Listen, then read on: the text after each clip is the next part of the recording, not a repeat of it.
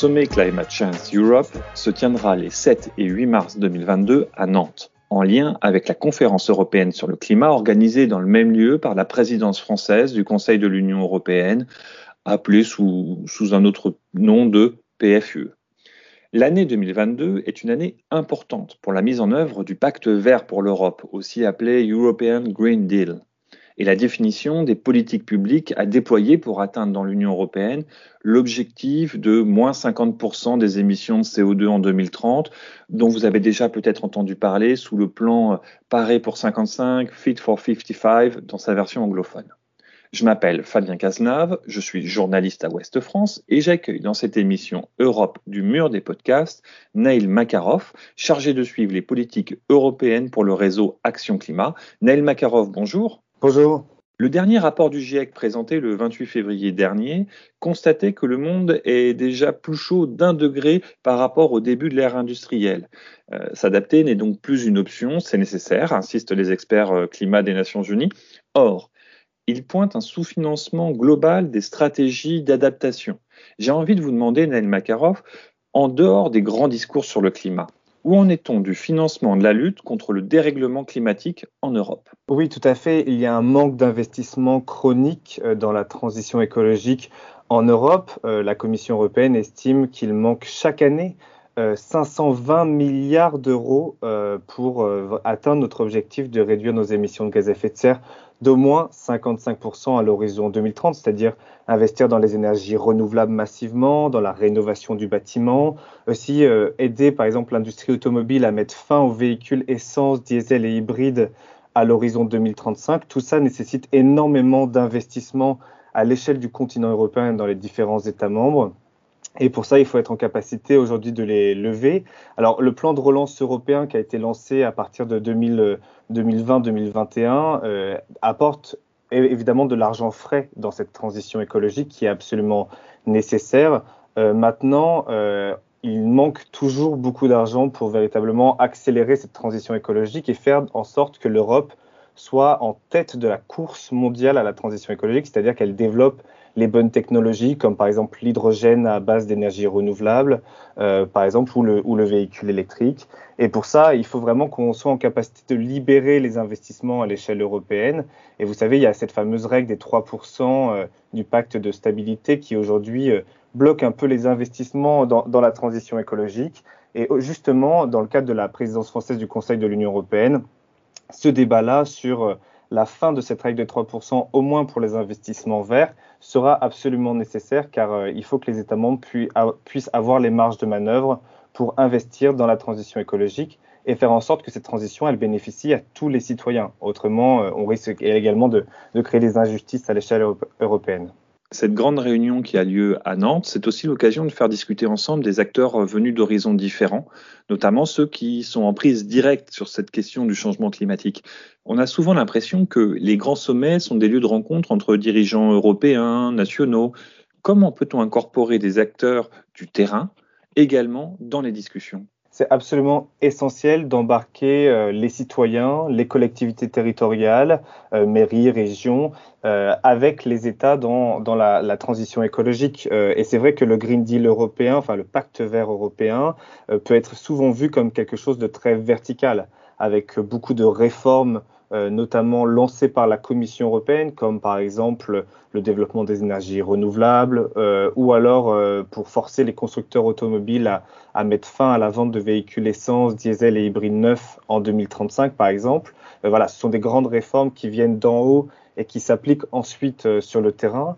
il faut aussi penser maintenant à embarquer beaucoup plus les citoyens et les collectivités territoriales dans cette grande transition et la conférence européenne du climat à Nantes euh, aura à cette volonté notamment d'associer plusieurs acteurs comme des ONG, comme euh, des collectivités, justement pour euh, aborder toutes ces questions-là, voir quelles sont les solutions qui sont les plus adaptées aux citoyens. Par exemple, comment on peut aider les ménages, notamment les plus précaires, à rénover euh, leur logement, euh, à rénover de manière performante leur logement, c'est-à-dire faire baisser leur consommation euh, d'énergie, ce qui est à la fois bon pour le climat et bon pour les factures des ménages, parce que aujourd'hui, le chauffage coûte extrêmement cher, avec notamment la hausse des prix de l'énergie. comment les collectivités territoriales peuvent utiliser les fonds européens, notamment pour faire ça? Comment nous, en tant qu'organisation non gouvernementale, on peut également pousser euh, les acteurs publics à s'engager dans ces questions.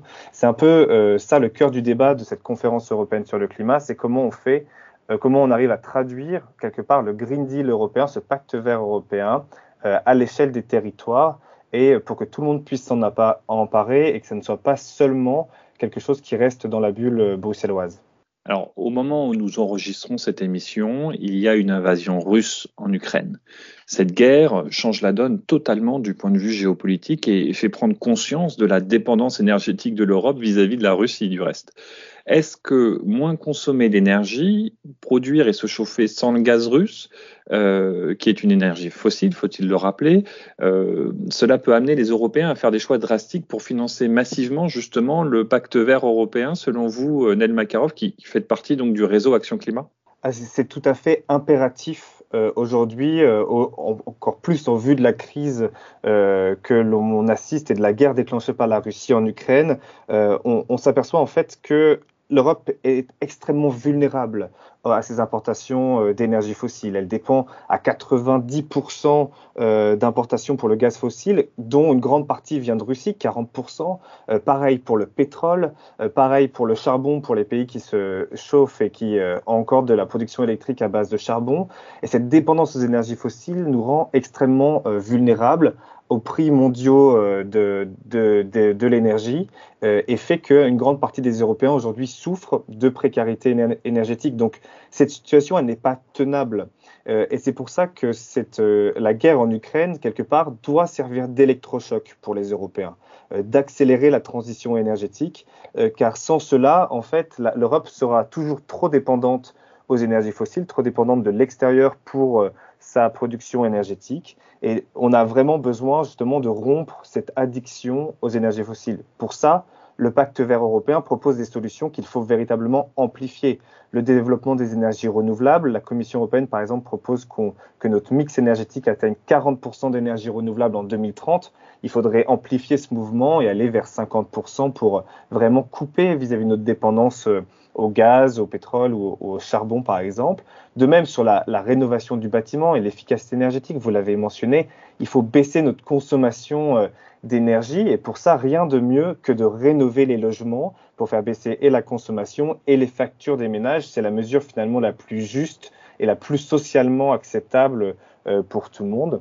Et peut-être une dernière mesure du pacte vert qui est très importante dans ce contexte-là, car on parle souvent du gaz russe, mais on ne parle pas assez du pétrole russe qu'on importe énormément. Euh, il est très important, à l'horizon 2030-2035, de mettre fin à la vente de véhicules euh, essence, diesel et hybride. Pourquoi? Parce que euh, aujourd'hui, ils polluent énormément. C'est la première source d'émissions de gaz à effet de serre en Europe. Et par ailleurs, ils nous maintiennent dans une dépendance vis-à-vis du pétrole qui est extrêmement dangereux pour notre souveraineté européenne. Donc la transition écologique, c'est simplement quelques exemples pour vous montrer que la transition écologique, c'est un impératif dans la crise géopolitique que l'on vit. On doit absolument aller dans le sens de la transition écologique si on veut une Europe plus résiliente, plus souveraine, et en même temps euh, qui fait euh, quelque part qu'il y a des, co-bénéfices aussi très importants pour les citoyens. Alors souvent on en parle de cette transition écologique.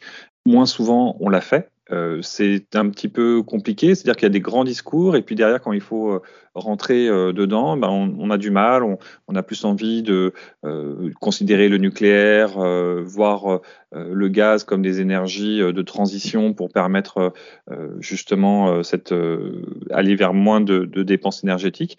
Est-ce que vous ne pensez pas justement que les politiques ont du mal à mettre en œuvre et qu'il faudrait vraiment faire des grands choix de politique publique européenne pour pouvoir permettre euh, justement de réduire euh, euh, notre consommation d'énergie, puisqu'on a l'impression qu'au niveau des États, c'est très compliqué à choisir.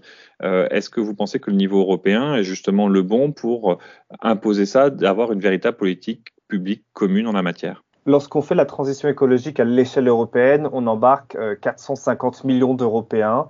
Donc c'est beaucoup plus efficace pour euh, véritablement baisser drastiquement nos émissions de gaz à effet de serre à l'échelle mondiale. Et c'est beaucoup plus euh, efficace aussi en termes d'échelle, de, d'économie d'échelle.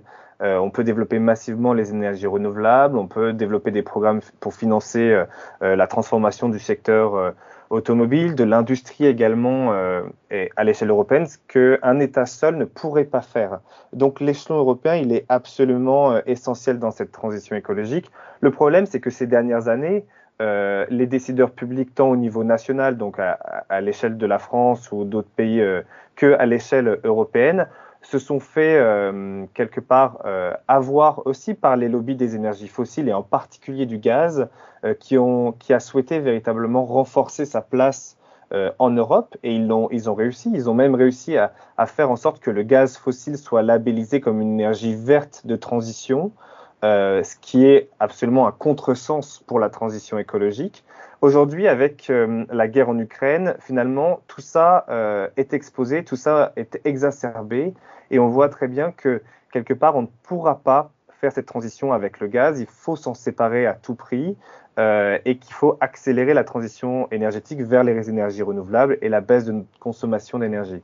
et je pense que cette, cette cette crise géopolitique que, que à laquelle on assiste tristement euh, doit être un électrochoc pour les Européens. C'est-à-dire qu'une Europe plus souveraine et une Europe plus résiliente face à la crise climatique, c'est également une Europe qui, quelque part, euh, met fin à sa dépendance et à son addiction aux énergies fossiles. Et en effet, des grands choix à l'échelle européenne doivent être faits, comme ceux qui sont faits aujourd'hui sur la défense, c'est-à-dire relancer des programmes de défense importants. Eh ben, les Européens doivent être en capacité aussi de lancer de grands programmes pour la transition écologique. C'est absolument vital si on veut euh, encore euh, exister en tant qu'entité souveraine dans, dans une dizaine d'années. Merci Naël Makarov, donc du réseau Action Climat, d'avoir participé à cette émission Europe du mur des podcasts de Ouest France. Merci chers auditeurs de nous suivre. Je vous dis à bientôt pour une nouvelle émission. Au revoir.